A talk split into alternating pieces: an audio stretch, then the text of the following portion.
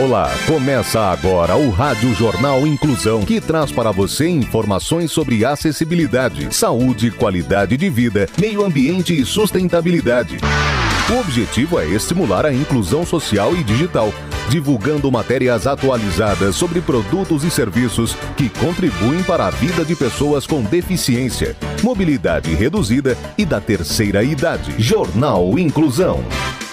Olá, hoje é quarta-feira, 1 de dezembro de 2021. Eu sou Fernando Negrão Duarte e esse é o Rádio Jornal Inclusão número 1923. Hoje é Dia Internacional da Luta contra a AIDS. Participam dessa edição os repórteres Luiz Pio, Bianca Mazon, Rafael Alves, Bárbara Bruno e Gabriela Lago. Vamos para os destaques de hoje. Jornal. Jornal. Inclusão Brasil. Professor, carrega estudantes com perna enfaixada para ela não perder o vestibular. Programa de TV infantil tem primeiro apresentador com síndrome de Down. Vacina contra Alzheimer começa a ser testada em humanos. A repórter Bárbara Bruno tem os detalhes. A biofarmacêutica sueca Alzinova começou os primeiros testes clínicos com uma vacina contra o Alzheimer.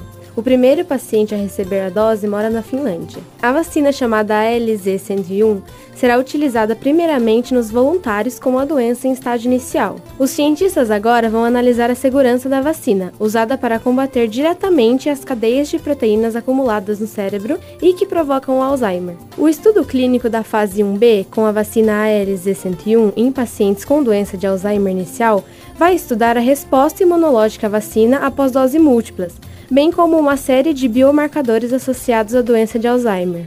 No total, 26 pacientes serão incluídos no estudo. Os participantes receberam quatro doses da ALZ-101 ou placebo. O estudo investiga duas dosagens diferentes de ALZ-101 durante um período de tratamento de 20 semanas. Os dados principais para o estudo são antecipados para o segundo semestre de 2023. Inclusão.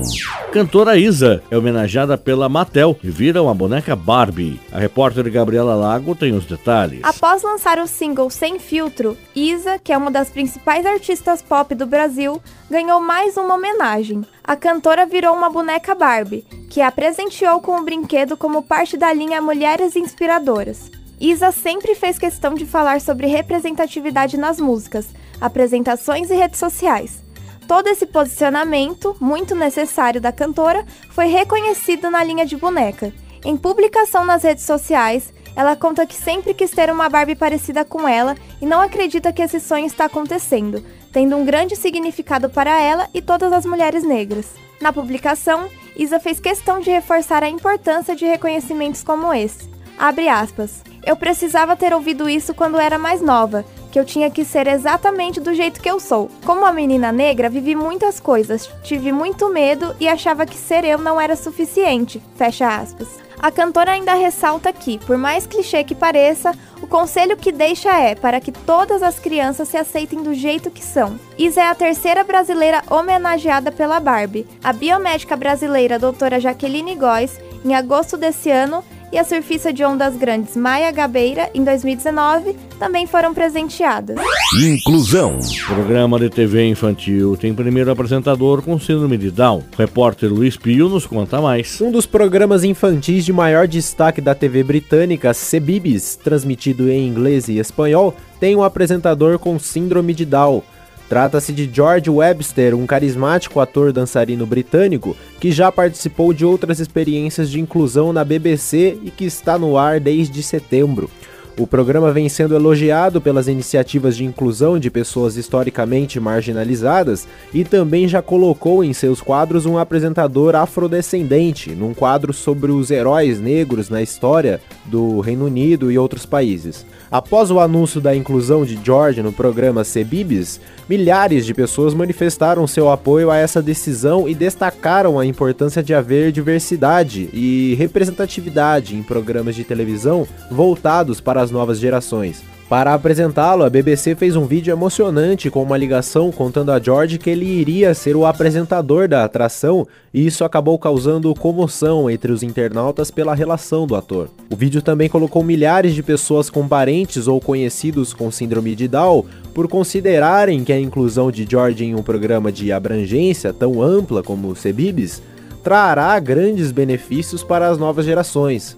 Uma internauta disse pelo Twitter que a neta de 3 anos de um amigo tem síndrome de Down. Eles se preocupam com seu futuro e como as outras pessoas fora de sua família e grupo de amigos irão tratá-la. E isso lhe dá fé de que sua vida não será tão dura quanto as das gerações anteriores. Você está ouvindo o Jornal Inclusão Brasil. Inclusão das pessoas com deficiência no mercado de trabalho. Dá para viver sem caminhar, sem enxergar, sem escutar, com DAO, mas não dá para viver sem trabalho. Sua empresa tem responsabilidade social? As oportunidades não possuem limites. Eles podem fazer muito mais do que você pensa. Basta enxergar as suas verdadeiras eficiências. De um lado, as pessoas com deficiência aprendem uma profissão. Do outro lado, ensinam a superar limites. Divulgue vagas para profissionais com deficiência.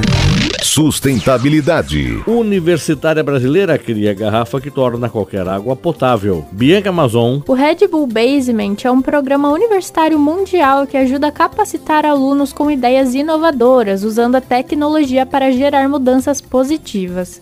Em sua quarta edição, o programa recebeu a inscrição de 443 equipes brasileiras e anunciou o projeto que mais chamou a atenção: uma garrafa que torna qualquer água potável. Com o objetivo de democratizar a água potável para pessoas que não têm acesso a saneamento básico, a estudante Bárbara Paiva, da Universidade Federal de Ouro Preto, desenvolveu a Aqualux, uma garrafa para esterilização de água por radiação, com filtro carregado a luz solar que torna qualquer água potável. O melhor, cabe na palma da mão e pode ser levado a qualquer lugar. Para conquistar a sua vaga de finalista, Bárbara teve uma longa trajetória na competição, desde uma avaliação da comunidade local entre os meses de setembro e outubro, que foi levada em conta para a decisão final do painel de jurados, até a seleção dos 10 projetos finalistas, onde seu projeto foi escolhido. No mês de dezembro, os vencedores dos mais de 30 países participantes embarcarão rumo a Istambul, na Turquia, para a final mundial do programa, e a mineira representará o Brasil. Bárbara conta que a ideia do projeto surgiu em seu mestrado, e essa oportunidade de ser campeã nacional tem sido incrível ao seu projeto, porque além de ajudar no desenvolvimento, ainda ajuda a acelerar o processo e aumentar a visibilidade. Empatia. Professor carrega estudante com perna enfaixada para ela não perder o vestibular no Ceará. O repórter Rafael Alves é quem conta essa história. Faltando apenas um minuto para os portões de entrada da Universidade Estadual do Ceará, em Fortaleza, fecharem, uma candidata com a perna machucada apareceu nos braços do seu professor, que corria desesperadamente para que sua aluna chegasse a tempo de fazer o vestibular. A estudante de Maranguape, na região metropolitana da capital cearense, estava com a perna direita enfaixada, sem qualquer condição de correr por conta própria.